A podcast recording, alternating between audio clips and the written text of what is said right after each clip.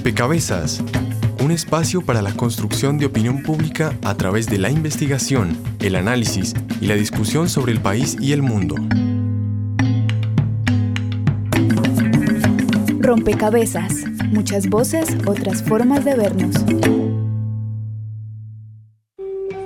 Detrás de las paredes que ayer te han levantado, te ruego que respires todavía. Desde la década del 40 en Colombia han desaparecido más de 60.000 personas según la Defensoría del Pueblo. Y espero que me abraces atravesando el muro de mis días y rasguña las piedras y rasguña las piedras. ¡Vivos! ¡Los queremos vivos! ¡Los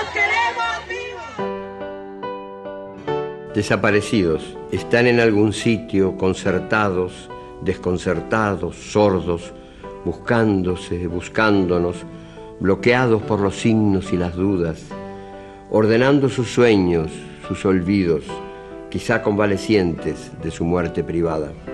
Nadie les ha explicado con certeza si ya se fueron o si no, si son pancartas o temblores, sobrevivientes o responsos.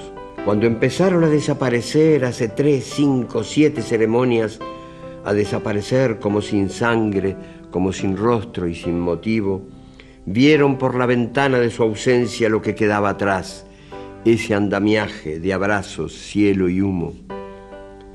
Cuando empezaron a desaparecer como el oasis en los espejismos, a desaparecer sin últimas palabras, tenían en sus manos los trocitos de cosas que querían. Están en algún sitio, nube o tumba, están en algún sitio, estoy seguro. Allá en el sur del alma es posible que hayan extraviado la brújula y hoy vaguen preguntando, preguntando, ¿dónde carajo queda el buen amor? Porque vienen del odio.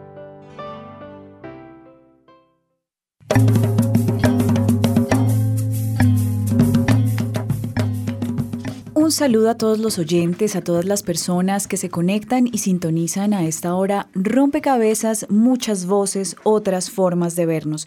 Y el tema de hoy está dedicado a los desaparecidos en nuestro país. En los últimos días eh, el tema ha estado en la opinión pública gracias al anuncio que se hizo en La Habana alrededor del acuerdo al que llegaron el gobierno y las FARC. Eh, y este anuncio y poner el tema en discusión abre nuevas posibilidades para garantizar los derechos de las víctimas y llamar la atención sobre este delito que ha dejado profundas heridas en la sociedad colombiana. Definitivamente no hay un consenso en las cifras. Las distintas entidades de gobierno presentan distintas cuentas sobre las personas que son dadas por desaparecidas, pero más allá de las cifras está el drama de las familias y está eh, humanizar y darle visibilidad a este delito que no corresponde a un momento específico de nuestra historia, sino que es una realidad latente y sistemática que genera fuertes impactos psicosociales para los familiares de los desaparecidos, pero también para la sociedad, para nosotros los colombianos. La desaparición tiene un efecto inmovilizador, al menos así muchos expertos lo, lo han manifestado, porque la sociedad se detiene ante la violencia, digamos, que genera este ejercicio de la desaparición. En nuestro país, entonces, eh, estamos trabajando para la construcción de un escenario en el que la paz y eh, este tipo de delitos no vuelvan a ocurrir. Por eso, en Rompecabezas ponemos el tema en discusión, en conversación. Queremos hablar y poner eh, en el oído de quienes nos están escuchando las voces de las distintas personas que han venido acompañando organizaciones sociales que acompañan a las familias de los desaparecidos. Nos vamos a preguntar qué ha pasado con los desaparecidos hasta este momento y qué puede pasar después de la firma de los acuerdos, cuáles son esas herramientas legales y jurídicas con las que cuentan las víctimas para exigir la justicia en este delito particular. ¿Qué retos, qué obstáculos se han dado en el camino de encontrar una respuesta a qué es lo que ha pasado? Y por supuesto, hablar de cómo nos involucramos como sociedad con este ejercicio de exigibilidad de derechos.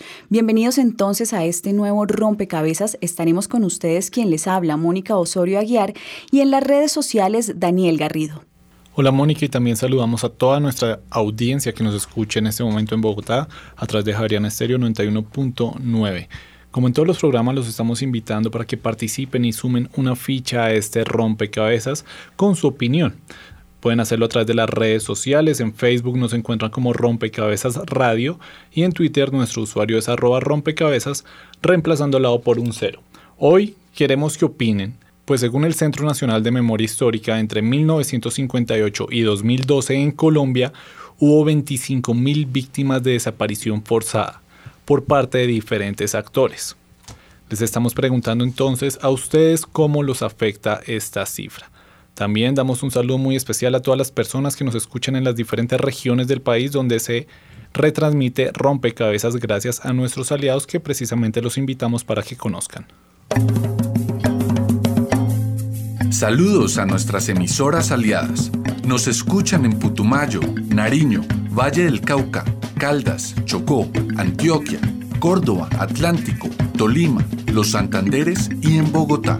En todo el país a través de la Red de Radio Universitaria de Colombia, en Venezuela por el Instituto Radiofónico Fe y Alegría, en América Latina por la Asociación Latinoamericana de Educación Radiofónica ALER y en el mundo entero por javerianestereo.com y rompecabezas.cinep.org.co. Y con el saludo a todas las emisoras que nos retransmiten en el país, quiero también darle la bienvenida a William Rosso, él es investigador del Centro de Investigación y Educación Popular, CINEP, Programa por la Paz. Eh, hace parte del equipo del Banco de Datos de Derechos Humanos y Violencia Política y ha acompañado a distintas familias de eh, víctimas de este delito.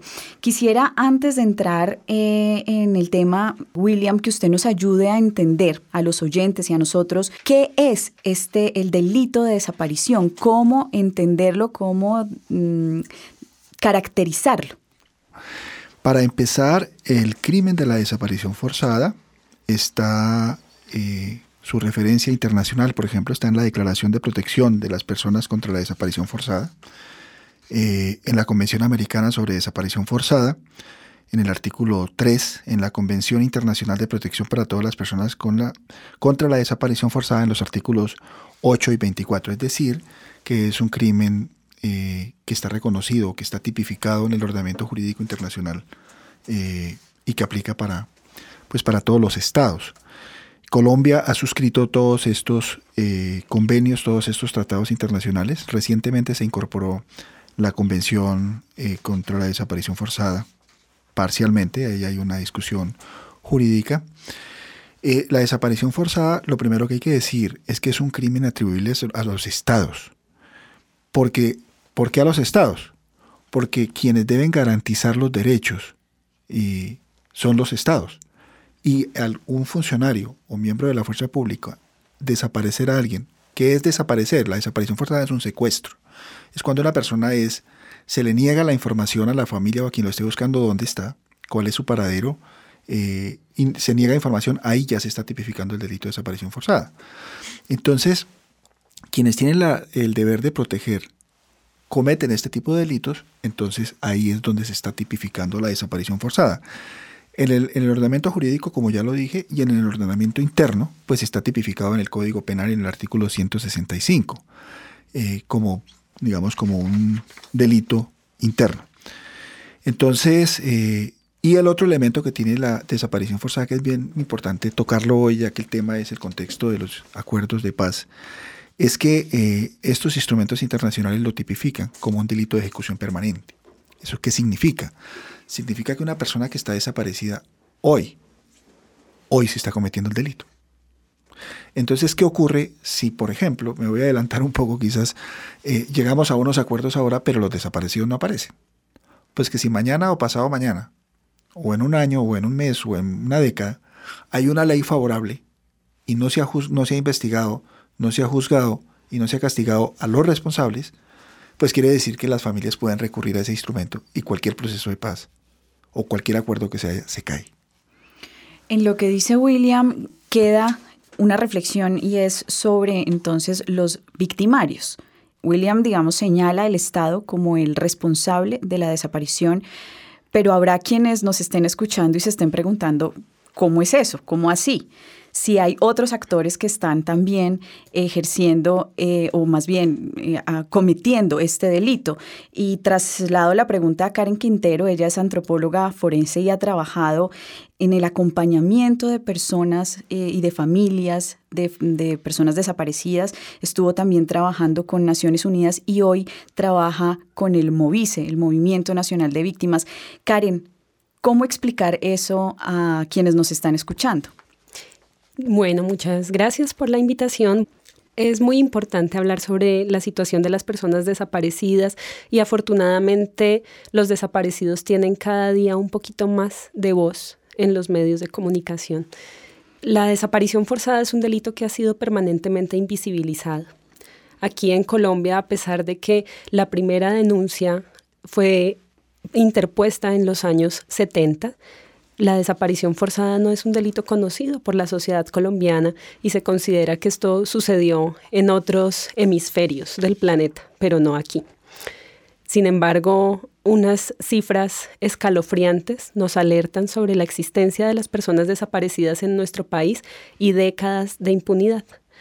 En efecto, la desaparición es una circunstancia, pero la desaparición forzada es un delito y lo que se encuentra tipificado, es decir, en la ley y que es juzgado y sancionado, es la desaparición forzada de personas, que quiere decir la ausencia involuntaria de esa persona que es raptada de su núcleo social, familiar, que es eh, ocultado su paradero y las familias nunca tienen respuesta tampoco por parte de entidades del Estado sobre ¿Dónde se encuentra su ser querido?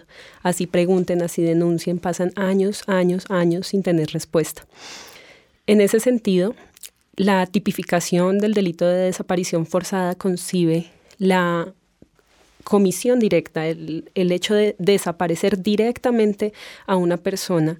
Y en ese sentido es importante diferenciar que el Estado colombiano, en este caso, porque estamos hablando de nuestro país, el Estado colombiano es responsable de las desapariciones forzadas por acción directa, que es cuando agentes estatales directamente, miembros de la fuerza pública o de cuerpos de seguridad del Estado desaparecen personas, pero también es responsable por omisión o aquiescencia. Aquiescencia y omisión quiere decir que tenemos un Estado que es cómplice de la delincuencia, que es cómplice de construir ejércitos irregulares, financiados, ayudados por las fuerzas militares y por las estructuras estatales, también para desaparecer personas. En ese caso estamos hablando, por ejemplo, de los grupos paramilitares. Entonces, el Estado es responsable también por aquiescencia, porque apoya, acompaña, sabe que están desapareciendo personas y no actúa.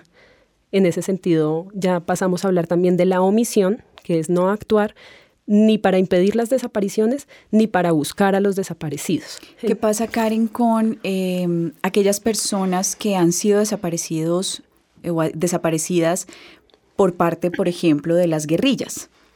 Es también un delito que ha sido cometido por, por los grupos eh, insurgentes. Sin embargo, para los oyentes también es importante que se reconozca la, la responsabilidad, los niveles de responsabilidad que tienen estos grupos, porque cuando hablamos de, delitos como el secuestro, por supuesto que aquí hay una responsabilidad principal de los grupos insurgentes y de la delincuencia común. Pero cuando hablamos del delito de desaparición forzada, existe una proporcionalidad que se inclina de manera muy significativa según las cifras oficiales y según los mismos registros del Centro Nacional de Memoria Histórica, donde por lo menos el 95% de los casos son cometidos por agentes estatales o grupos que actúan con su apoyo y el 5% restante por eh, grupos insurgentes.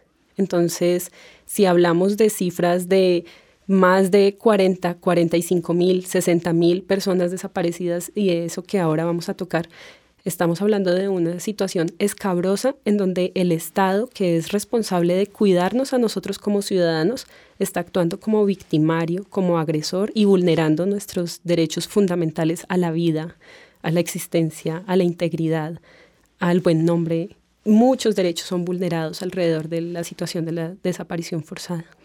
Bien, voy a darle paso a Lida Janet Quevedo, quien también nos acompaña, ya está a través de la línea telefónica desde Yopal. Ella es miembro de la Fundación Giovanni Quevedo Lazos de Vida y se ha dedicado a trabajar con las familias de personas desaparecidas. Yo quisiera, Lida, que usted nos contara eh, cuál es el impacto de este delito en, en la configuración y en la vida de las familias. Bueno, un saludo muy especial para toda la mesa de trabajo y para todas las personas que sintonizan en este momento Javeriana Estéreo. Pues el impacto se puede dividir en varios bloques, ¿no? No solamente el impacto emocional que considero que es que es uno de los de los más terribles, sino solamente el sentir que no está ahí el daño eh, psicológico causado a las familias, el daño social que se causa, el daño vivencial, que no podemos eh, compartir, que no podemos estar con ellos. Escuchar a las mamitas y a los papitos eh, con desgarrado dolor comentar qué ha sido la ausencia de su hijo, que fue llevado en contra de su voluntad, que no fue pedido pedir una recompensa, que no fue solicitarle algo a cambio porque ellos dicen yo lo hubiera dado con tal de que no se lo hubieran llevado. Entonces eh, es, es, un dolor intermitente, es un duelo sin terminar, es un suplicio, es, es una tortura psicológica saber que ellos no van a estar más con nosotros, saber que no hay la posibilidad de volverlos a ver como se fueron la última vez. Social porque quedan unas familias, hay una descomposición social, no solamente quedan hijos, niños huérfanos, sin papá, sin mamá, quedan viudas, quedan madres sin sus hijos, sin poder darles una sepultura digna. Y vivencial porque solamente aquellas familias que han vivido el delito de la desaparición forzada pueden entender eh, el desarraigo eh, que, que, sufren en la medida en que son señalados, estigmatizados eh, por la sociedad, que si fue desaparecido sería porque era colaborador del grupo A o del grupo B, que si fue desaparecido no fue por buena gente por mala gente, porque no hay muerto malo. Entonces es, es tratar de, de unir esas tres cosas y de crear un solo concepto, pero desde el dolor de las mamitas y de los papitos, independientemente con independientemente de los conceptos teóricos o normativos que existan de la, de la desaparición forzada, es un daño irreversible y un dolor que jamás se va a poder remediar. Bien, yo con, con, esta reflexión, un daño irreversible, así lo define Lida, quien acompaña a las familias, más allá de lo que también diga la norma, es el dolor de quienes están padeciendo este delito hoy porque ya lo explicaba William, y es que en la medida en que no se encuentra información sobre la persona desaparecida, el delito se sigue cometiendo hoy. Quiero invitarlos entonces a escuchar esta nota mm, que preparó el equipo periodístico de Rompecabezas para seguir avanzando en esta conversación.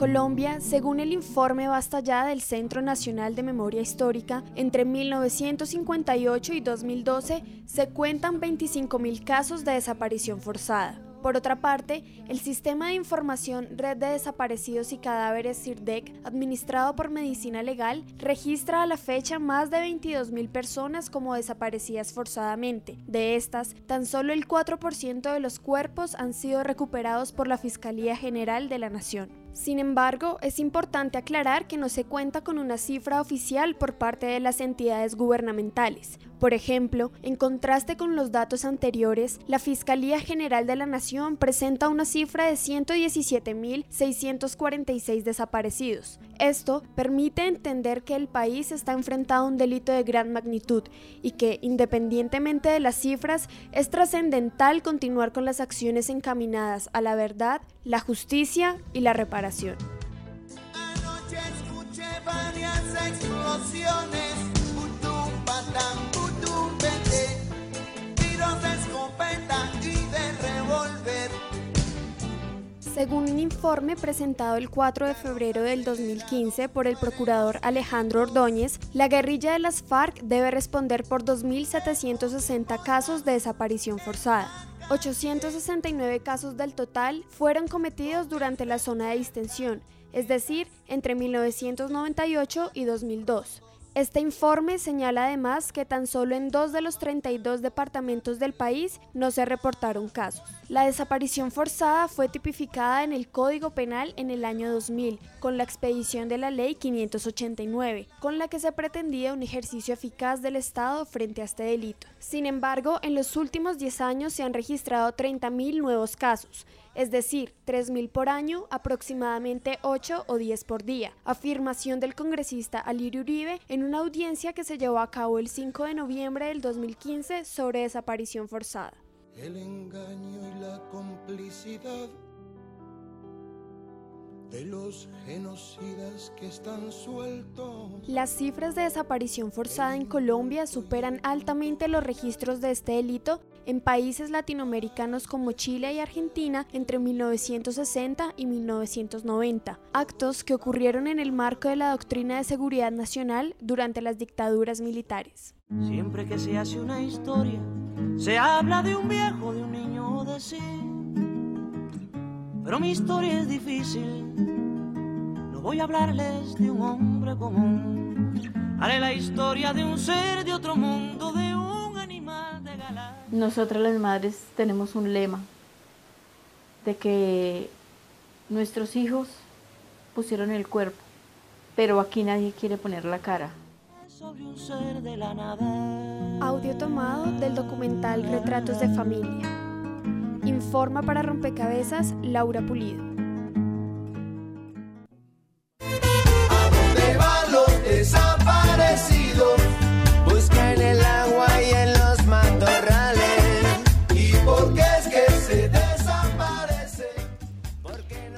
Bien, escuchábamos en la nota justamente eh, lo que ya Karen señalaba en su momento y es eh, la dificultad eh, que hay en, en, encontrar una cifra que nos muestre eh, exactamente cuántas personas han sido desaparecidas, pero también eh, todo lo que significa cuantificar este delito.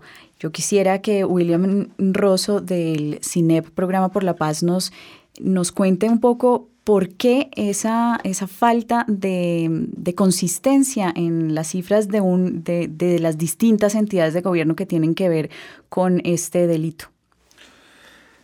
Efectivamente, ese es un problema, creo que como lo señalaba ya la lideresa en Casanare que nos estaba contando, creo que es lo menos importante. Digamos, con solo un desaparecido ya este país debería movilizarse. Pero ahí hay un problema eh, que desde, digamos, desde nuestro punto de vista en el banco de datos hemos identificado como una enorme descoordinación que hay entre las distintas entidades encargadas de la búsqueda, de la identificación, de la investigación, del juzgamiento y del castigo de los responsables. Dicho de otra manera, es una respuesta lógica a un fenómeno de impunidad. Estaba mirando rápidamente una de las respuestas, una de las intervenciones de la Fiscalía General de la Nación en el debate de control político sobre desaparición forzada que se llevó a cabo el 4 de, noviembre en la Cámara, y mirábamos cómo el 70% de los casos denunciados en Fiscalía, por ejemplo, están en etapa de indagación, o sea, no han hecho nada. Y solamente la Fiscalía reconoce, hemos llevado a juicio 10 casos, 10 procesos del proceso de ley 600, estamos hablando de antes del 2000. Entonces, Eso ya muestra que eh, no hay interés por tener una cifra. Y a mi modo de ver también esta, esta confusión de cifras permite desdibujar la responsabilidad por una parte, diciendo que aquí todos desaparecemos, como que todos violamos los derechos humanos. Yo recuerdo alguna anécdota que tuvimos en la Macarena hace algunos años con el hoy eh, negociador de paz de La Habana, el general Flores, eh, trabajando sobre el cementerio de personas no identificadas en la Macarena. Entonces él nos decía, ¿por qué no van y le preguntan a las FARC? Entonces un colega que iba con nosotros dijimos, porque es que yo no elegí a las FARC.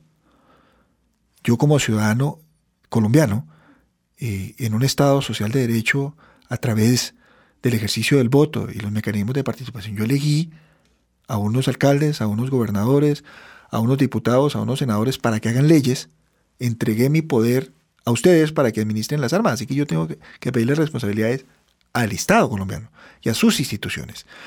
Pero ¿qué pasa cuando son estas instituciones las que o permiten, como ya lo explicaba la doctora Cardin, por acción o por omisión que estos crímenes se, cometan, o porque lo hacen por acción, eh, pues obviamente una forma es confundir.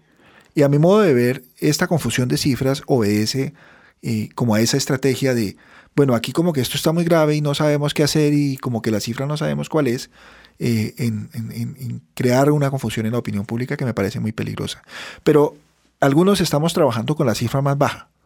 La cifra más baja de todas las cifras que, que se han dado es el último informe que hizo el Centro de Memoria Histórica, que está hablando de, ya hoy estaban diciendo 25 mil, pero digamos el de 2014 hablaba de 20.944 personas desaparecidas de manera forzada.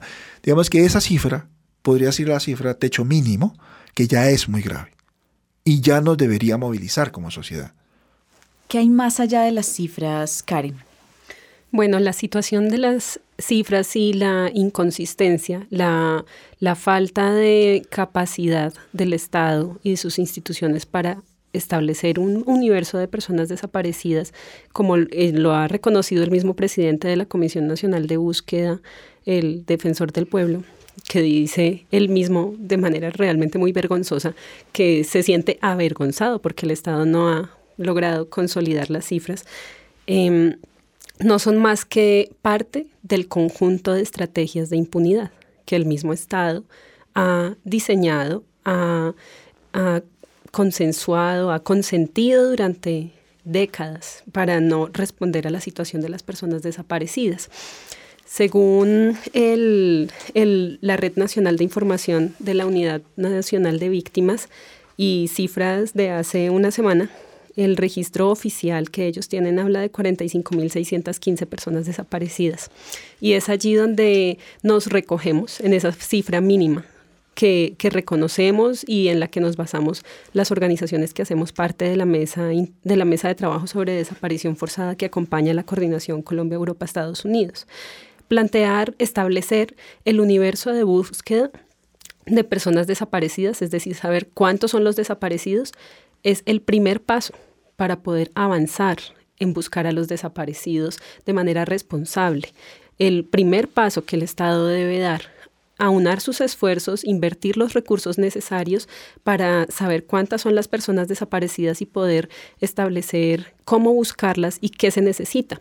También es importante anotar que el panorama de, inexistencia de una cifra consolidada corresponde a que este delito que es tan atroz, horroroso y es un crimen de lesa humanidad, fue tipificado en Colombia apenas en el año 2000, es decir, hace 15 años a pesar de que las víctimas lo denunciaron oficialmente en los años 70. ¿Y qué plataformas o qué sistemas existen desde el año 2000 hacia acá? Es decir, en ese ejercicio ustedes han mencionado varias fuentes de información. ¿Qué pasa con esos sistemas de información? Pues precisamente antes del año 2000, los operadores de justicia, antes del año 2000 y después del año 2000 los fiscales, no recibían las denuncias de desaparición forzada se negaban a recibir los casos y estaba, como hoy también continúa, en manos de las familias demostrar que su pariente se encontraba desaparecido y que no se tenía noticia de esa persona. Eso generó que un porcentaje muy alto de los casos de desaparición forzada fueran ingresados en el sistema como casos de secuestro. Entonces, eso hace parte de, de- del subregistro que existe de víctimas, pero también hace parte la situación vigente aún de riesgo, de amenaza y vulnerabilidad que sufren las víctimas. Y es que eh, los familiares tienen miedo a denunciar porque son estigmatizados, amenazados, perseguidos, eh, asesinados e incluso desaparecidos, como Ángel y Claudia, miembros de ASFADES de la seccional Medellín, que fueron desaparecidos meses después de que ellos mismos impulsaran, junto con otras familias en diferentes ciudades, la tipificación del delito de desaparición forzada. Colombia es el país en el mundo con un marco normativo más desarrollado para buscar a las personas desaparecidas, pero no se les busca, no se les encuentra. Se construyen mitos institucionales como que hay que esperar 72 horas para denunciar una desaparición forzada cuando eso es un delito que se puede denunciar de manera inmediata y los sistemas judiciales deben responder también de manera inmediata para buscar a los desaparecidos. Lida Janet Quevedo desde Yopal, eh, miembro de la Fundación Giovanni Quevedo Lazos de Vida. Ustedes se han enfrentado, digamos, a, a este ejercicio de exigibilidad de derechos. ¿Cómo ha sido esa experiencia?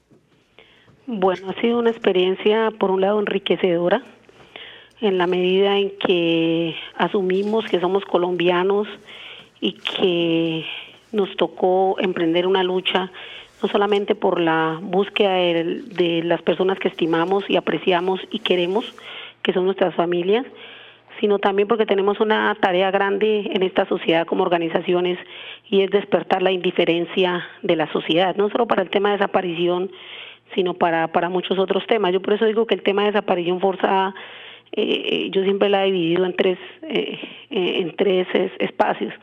Una es la que nos hace el grupo armado como tal, que se lleva a nuestro familiar, que se lleva a nuestros sueños, nuestras esperanzas, que se lleva a nuestro futuro. Y otro es la desaparición que nos hace la sociedad, en la medida en que con su indiferencia nos entierran vivos, en la medida en que eh, estamos en, un, en una sociedad indiferente, insolidaria. La desaparición que nos hace el mismo Estado con su falta de su accionar en la búsqueda y en concluir dónde están esas personas. Entonces somos víctimas de tres grupos de desaparición que no sabemos, yo siempre lo he dicho, la desaparición forzada detrás de un rostro que hay, detrás de un rostro hay toda una tramitomanía, nosotros hemos tenido experiencias miles, eh, puedo resumírselas en uno, la búsqueda, eh, tratar de que le toque el turno a uno para que mm, le, el fiscal pueda eh, decir que ese grupo paramilitar o de guerrillas va a señalar el sitio donde posiblemente puede estar nuestro familiar. Eso es la primera tramitomanía. Cuando a usted ya le toca el turno, porque esto es como un turno, llegamos al sitio y el paramilitar no se puede ubicar o el subversivo no se puede ubicar, no encuentra el palo que, que dejó, que era una palma pequeña, hoy en día hace 10 años, esa palma ya es, o ya no está, o ya no existe, o está muy grande y hay mil palmas iguales. En- Entonces ahí ya empieza, ahí empieza el dolor que hemos acompañado, que es la experiencia que hemos tenido como tal en territorio.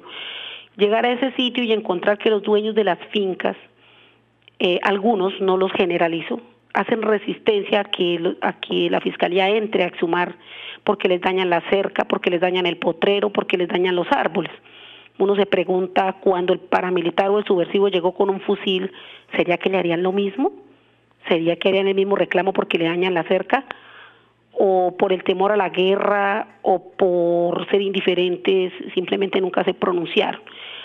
Luego, si bien se tarda un, un día eh, la exhumación, al otro día, y ese día no se, no se encontró nada, al otro día viene otra tortura porque al otro día le toca el turno a otra familia, lo cual quiere decir que usted no puede empezar a intervenir y a decir, venga, señor fiscal, volvamos al sitio donde tal cosa, no, porque es que me toca ir con el excombatiente, tengo ya programado otro sitio.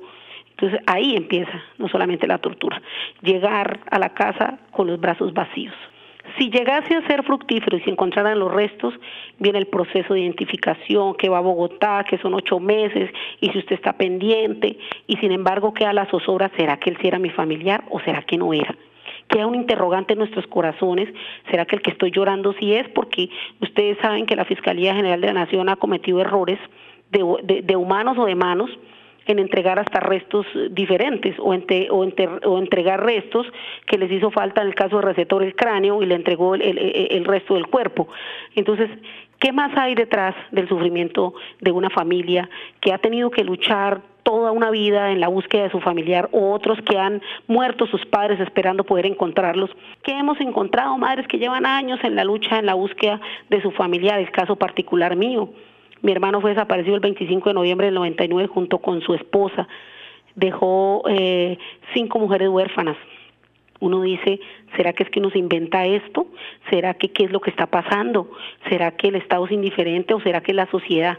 Entonces viene una serie de, incógnitas y de encontrarse con, con, uno mismo en la medida en que uno no tiene la misma claridad de lo que está hablando y lo que está diciendo.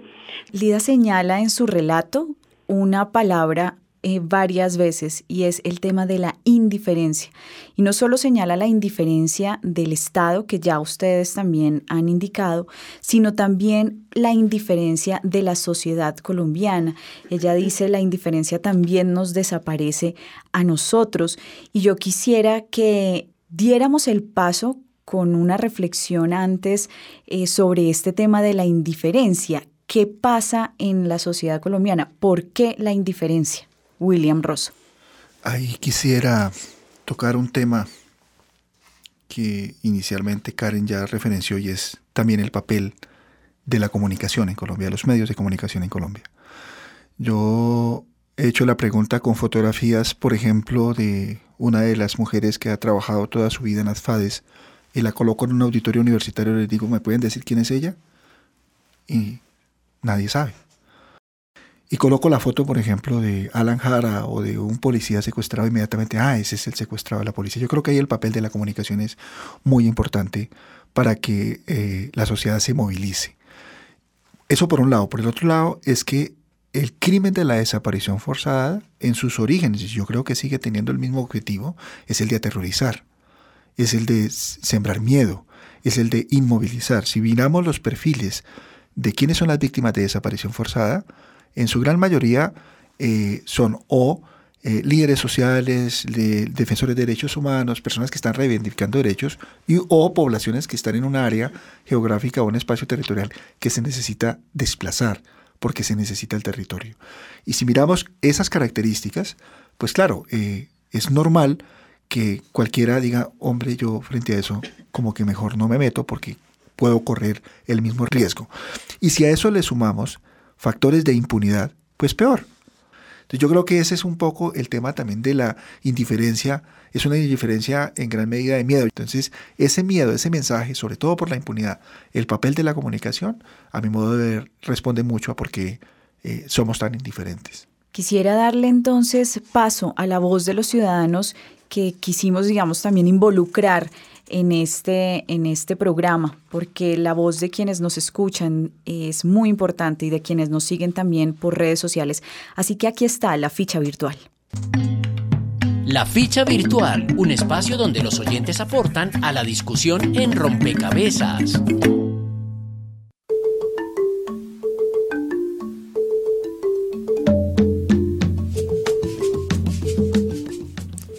Iniciando nuestro programa convocábamos a nuestros oyentes para que participaran en la ficha virtual.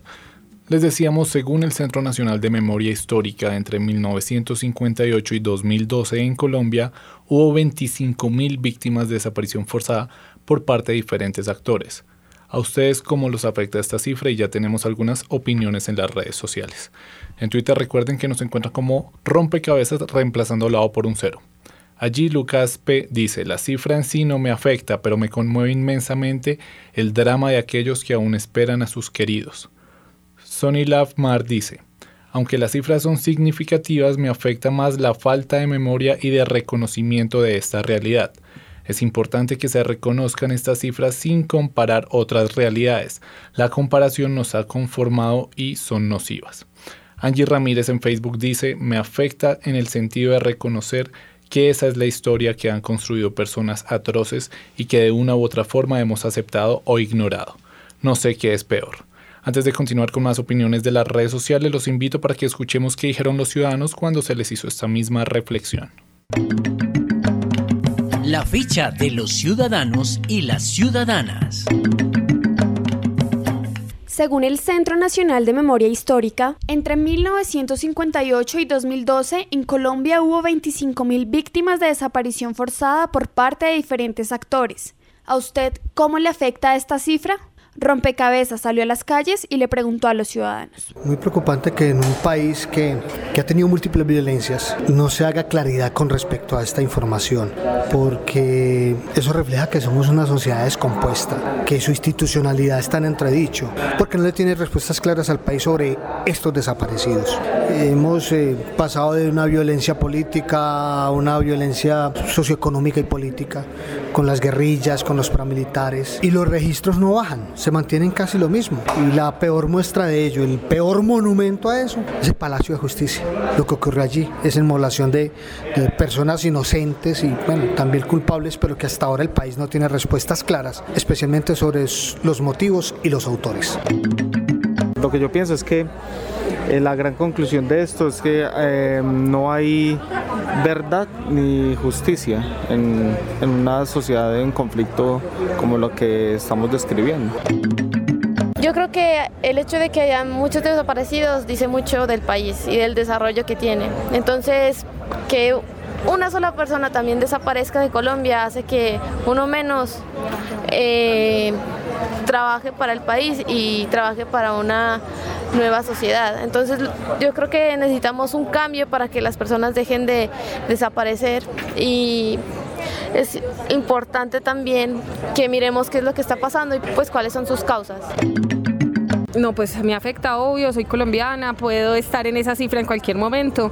Eh, no hay que ver el conflicto tan de lejos creyendo que eso solo pasa en los barrios o, eso solo pasa en los pueblos. Creo que obvio que me afecta, me tiene que generar una conciencia social distinta, entender que desde la educación podemos hacer muchas cosas y creo que estamos en una academia y hablar de este tipo de temas, entender que somos parte del conflicto, eh, abre como nuevos esquemas de solución al conflicto. Entonces creo que eh, a pesar de que es una cifra aislada porque no he tenido familiares ni he tenido amigos muertos por el conflicto, me duele mi patria y sí tengo una responsabilidad.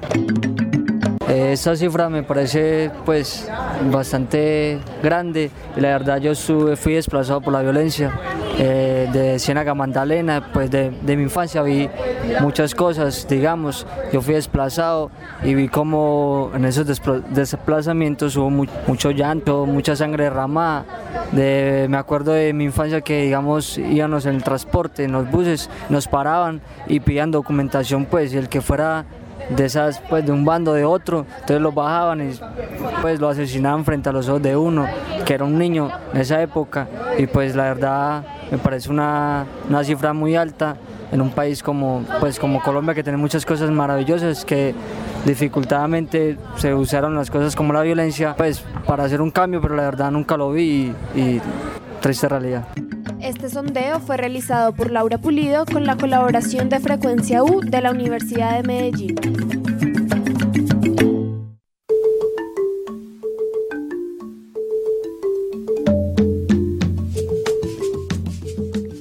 Continuando con las opiniones en las redes sociales, en Facebook, recuerden que nos encuentran como Rompecabezas Radio. Iván nos dice, las cifras son solo números. El dolor de las familias desafortunadas no es calculable, por eso dudo mucho de qué tanto podrán recibir y esclarecer en el proceso de paz que adelanta el gobierno. Carlos Pulido nos dice, qué cifra tan infame. Aunque ese infortunio no lo he tenido que vivir, me duelen las familias de estos desaparecidos que se cuentan en miles. Me duele porque en suma todos somos colombianos y no deberíamos matarnos los unos a los otros. Y finalmente Diego Acosta dice, afecta en la conciencia pero también impulsa a actuar de tal manera de que esa historia no se repita de que sea un espejo para construir una sociedad en la que se piense en el otro, en el diálogo, en el convivir. Después de escuchar las opiniones de nuestros oyentes y también de los ciudadanos, los invito para que ahora escuchemos la siguiente nota y conozcamos experiencias concretas que tienen que ver con este tema que estamos tratando hoy. A 27 kilómetros de Yopal se ubica el municipio de Agua Azul, departamento del Casanare. Con su clima tropical, acoge a más de 35.000 personas en los 148 kilómetros cuadrados de territorio se destaca por la producción arrocera, petrolera y tranquilidad. Allí, Fernando Huerta Neira Luengas, de 36 años, tenía un taller de motos. El 27 de julio del año 2000 no fue un día normal.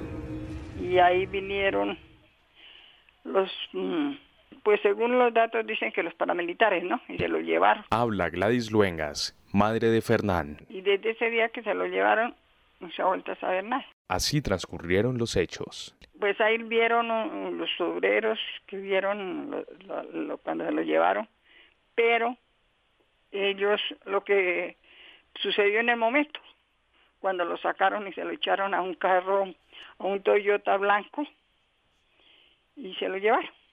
A él le pegaron, lo escalabraron, porque les hizo resistencia.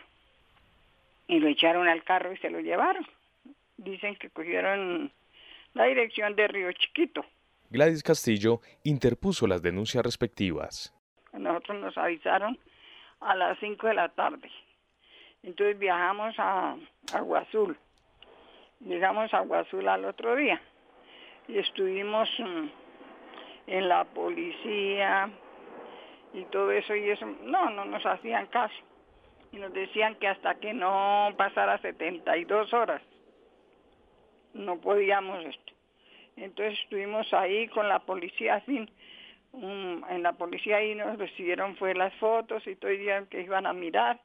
Y no, bueno, estuvimos como, como tres días allá. Entonces, na- viendo que nada se, se podía hacer, nos, tocó- nos vinimos, que no, nadie quería decir nada ni nada de eso. Viajamos a Sogamoso nuevamente. En octubre de este mismo año, esta historia dio un nuevo giro. fuimos a Yopal a ver y ahí nos dijeron que a la a esta a fiscalía fuimos y pusimos pusimos la- el denuncio ahí y ahí no se volvió a saber nada como hasta los seis, seis meses entonces que se puso el denuncio pero entonces ese se puso fue la búsqueda acá. Lo, lo pusieron fue acá en, en Bogotá. Para y entonces empezaron a buscarlo. Entonces ya lo empezó a buscar la el DAS y mandaron todo eso toda esa documentación para para Yopal. Y ahí ya iba dije al al DAS a la Cruz Roja Nacional Internacional a CTI a todo eso ya iba a la alcaldía a todos los lados. Iban las órdenes para que a ver si aparecía. Sin embargo, se han presentado algunas capturas en el caso, pero los testimonios no han sido de gran ayuda. porque ahí hay unos señores que están presos, un tal mm, coplero que llaman, y los mm, y los unos tales buitragos. El tal coplero, ahorita ya dijo hace como dos años que hubo una audiencia y yo vine y dijo que, que sí, que él, él no lo había matado, lo había matado era a Checa, que había disparado pero que él lo había cogido y lo había amarrado y lo había, amarrado y lo habían echado al río. Pero no, no se ha visto los restos ni nada.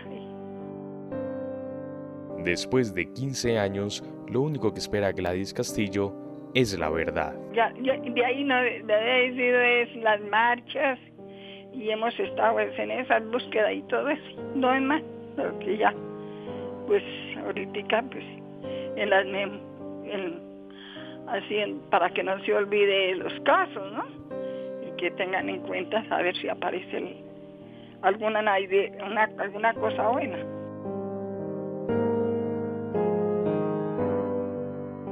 Informa para Rompecabezas Juan Sebastián Ortiz. Los amigos del barrio pueden desaparecer. Los cantores de radio pueden desaparecer.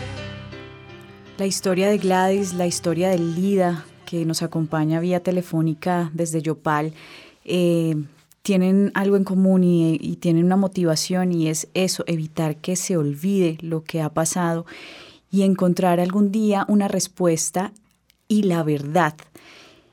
Yo me pregunto, Lida Janet Quevedo, cómo cerrar esas heridas para poder, digamos, seguir adelante y aportar en ese, en ese camino a la construcción de la paz?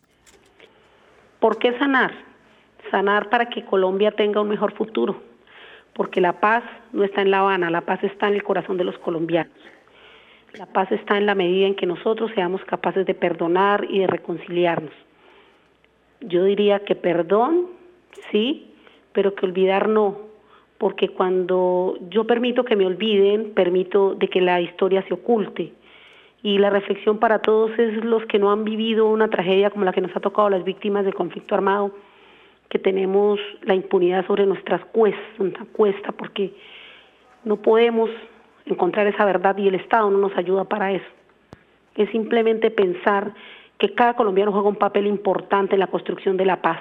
Entonces es un mensaje sobre la paz y la reconciliación, pero parte primero del hogar no es de La Habana, sino primero desde el hogar para que pueda ser un reflejo en su comunidad, en su aldea, en su barrio, para que redunde en una ciudad y luego en el Estado colombiano. Karen, eh, Lida hace un llamado a, traer, digamos, esa reflexión a los hogares y cómo em, hablarle a aquellos oyentes que están del otro lado sobre este tema para que se involucren de una manera más activa y respalden este ejercicio de las víctimas? Bueno, pues desde la casa uno que puede hacer por los desaparecidos, básicamente. Mm, por un lado, como una persona que no, que no tiene una familiar o un familiar desaparecido en, que, que sea reconocido en los últimos años, como define la ley, Em, es fundamental para los familiares ser eh, respetados, que se crea lo que ellos están diciendo porque es un drama que ellos están viviendo. Precisamente el testimonio de la señora que estaba siendo entrevistada hace un momento me hizo también conectarlo con el señor Enrique Rodríguez, padre de Carlos Rodríguez del Palacio de Justicia, desaparecido hace 30 años. Se, va, eh, se cumplió el 6 de noviembre la desaparición de 12 personas en el Palacio de Justicia, 30 años de impunidad. Y don Enrique Rodríguez tuvo que morir sin saber dónde estaba su hijo. Y no solo él, sino cinco padres más del caso del Palacio de Justicia. Los familiares salen a la calle, salen con sus fotografías, cuentan sus historias, sus memorias y en unas condiciones de mucha precariedad también desde sus propios recursos y con muchísimo esfuerzo los familiares hacen sus galerías, sus plantones y la invitación es a acompañar también estos espacios como el que se desarrolló el viernes 6 de noviembre en la Plaza de Bolívar, donde muchas personas vinieron a acompañar a los familiares del Palacio de Justicia y, donde esto se movió mucho en los medios de comunicación precisamente eh, también el tema de la memoria y el derecho a la memoria, el derecho a la verdad, es un derecho que los familiares han construido, han exigido y que se encuentra ya normatizado, que existe ya una ley que nos garantiza el derecho a la memoria sobre los desaparecidos. Es la ley 1408 de 2010 de homenaje a las víctimas de desaparición forzada y sus familias, donde se ordena al Estado colombiano incluir en los currículos escolares y a las universidades y centros educativos en general a conmemorar la semana de mayo, el 30 de agosto, y a incorporar los contenidos sobre memoria, conflicto armado y específicamente sobre desaparición forzada en sus cátedras. Y si conseguimos que la ciudadanía se comprometa, William, ¿cómo avisoramos ese escenario después de, firmada la paz en La Habana, cuando ya eh, logremos eh, un ejercicio concreto de firma de acuerdo? ¿Qué vemos en ese futuro para las víctimas de eh, desaparición forzada y sus familiares? No hay que perder de vista que yo, William Rosso, como ciudadano, con una cédula, tengo un poder enorme. El primer ejercicio que tenemos que hacer los colombianos y colombianas, primero es que cuando vayamos a participar de procesos de elección, no elijamos a hombres y mujeres que están comprometidas con delitos como este y otros. Es decir, con los que han construido un Estado, porque a veces decimos Estado como algo lejano. No, yo soy tan responsable en la medida en que elijo. Y ahí tengo la decisión el objetivo del crimen de la desaparición forzada, lo peor de la impunidad, es el miedo, el que me paraliza. Ese hay que vencerlo. ¿Ese cómo se vence? Se vence movilizándonos, se vence apoyando a las familias. Porque hay dos tipos de justicia, la justicia penal, que no funciona, y la otra es la justicia social, la sanción social. Yo creo que el campo de la sociedad en general podemos eh, recurrir, pero vuelvo y juega, vuelve y juega. Hoy es muy importante el tema de los medios de comunicación, la pedagogía, la escuela, el colegio, la universidad, porque de lo contrario, mucha gente no se moviliza hoy, no porque no quiera hacerlo, sino que no sabe que siquiera este problema existe. Solo para cerrar muy cortico una reflexión, eh, quisiera que entre Lida y Karen, digamos que están muy cerca a las familias, eh, nos dijeran qué reacciones hay frente al anuncio de acuerdo sobre el tema de desaparición de La Habana. Mire, en el tema de, la comunicación que sacó ahorita las FARC, el tema del gobierno, sí se abre una expectativa, claro, pero hay algunas familias que ven esto como un tema irónico. ¿Un tema irónico en qué medida? Sino eh, se hace un análisis del tema de los avances de la Ley de Justicia y Paz de la 975 del 2005. Las víctimas que ni siquiera han podido recibir los restos de sus familiares, hablemos también del Palacio de Justicia, tampoco.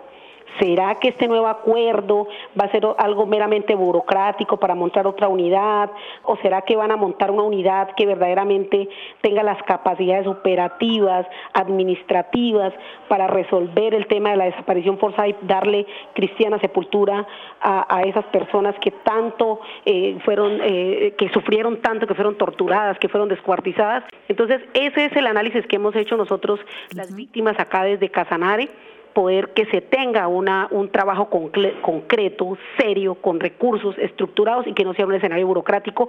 Caso Casanare, caso Martín Llanos, impunidad total. De verdad que esto, que esto sí sea algo a la expectativa y no que genere más tramitomanía. Karen, ustedes desde el Movimiento Nacional de Víctimas, ¿cómo reciben este anuncio? Bueno, no solo desde el MOVICE, sino también desde las más de 20 organizaciones que hacemos parte de la mesa de trabajo sobre desaparición forzada, hemos elaborado un análisis eh, frente a este acuerdo, un análisis interdisciplinario y desde la voz también de las familias. Y además estamos asistiendo semanalmente a reuniones con el Gobierno Nacional, con el Alto Comisionado de Paz, Naciones Unidas y demás, para hacer seguimiento y presión. En ese sentido, frente al acuerdo humanitario para la búsqueda de personas desaparecidas, nosotros estamos con los ojos encima de la creación de la unidad de personas desaparecidas y tenemos muchísimas exigencias que hemos puesto en conocimiento de las autoridades, pero que se pueden resumir básicamente en, en que de aquí a cuatro meses, cuando es el plazo para el inicio de actividades de la unidad de búsqueda, se desarrollen medidas inmediatas y que los familiares y las organizaciones que trabajamos en este tema podamos ser partícipes y veedores de lo que está sucediendo, que al mismo tiempo se garanticen los recursos suficientes necesarios para dar respuesta al desarrollo del acuerdo, también que eh, el acuerdo invisibiliza la responsabilidad de agentes estatales.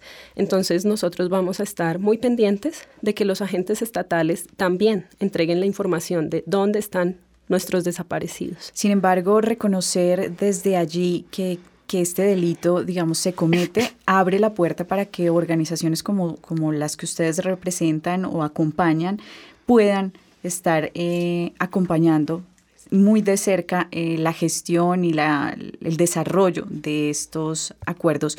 Con este llamado que hemos hecho tanto a la ciudadanía como al, al Estado para que se comprometan de una manera contundente con el ejercicio de eliminar el dolor de las familias que no han encontrado a sus desaparecidos, cerramos este rompecabezas agradeciendo a quienes nos acompañaron.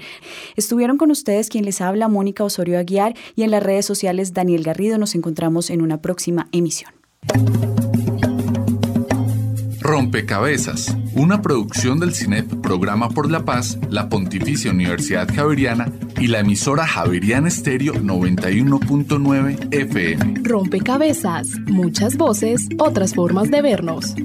Los paisajes sonoros de Rompecabezas cuentan con audios tomados de distintas fuentes. Para conocer el origen del material, diríjase a www.cinep.org.co.